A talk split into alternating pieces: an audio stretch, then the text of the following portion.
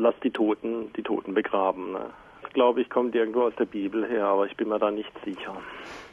Das äh, Lass die Toten die Toten begraben, das ist so ein typisch radikaler Jesus-Spruch. Das war ja kein weichgespülter, sondern der hat schon von seinen Jüngern viel in der Richtung verlangt.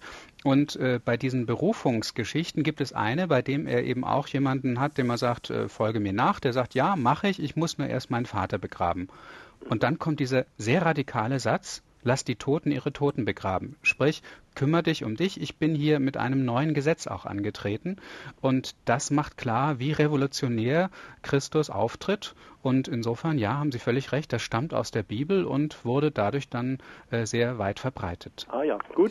Wahrscheinlich ist die Bibel für uns überhaupt auch ein großer Schatz an Redewendungen und Sprichwörtern geworden, oder? Ja, also alles hat seine Zeit, sagt man zum Beispiel, denkt sich gar nichts darüber. Das kommt aus dem Prediger zum Beispiel. Oder wer anderen eine Grube gräbt, äh, fällt selbst hinein, stammt aus der Bibel, äh, das Tohu Wabohu stammt aus der Bibel und im Anfang war das Wort natürlich sowieso. Also es gibt unendlich viele solche Dinge, gerade in der Luther-Übersetzung, aber natürlich auch in katholischen Landen. Da muss man dann, da merkt man sehr schnell eben, ob jemand Katholik oder Lutheraner ist, je nachdem, wie diese Wendung übersetzt wurde.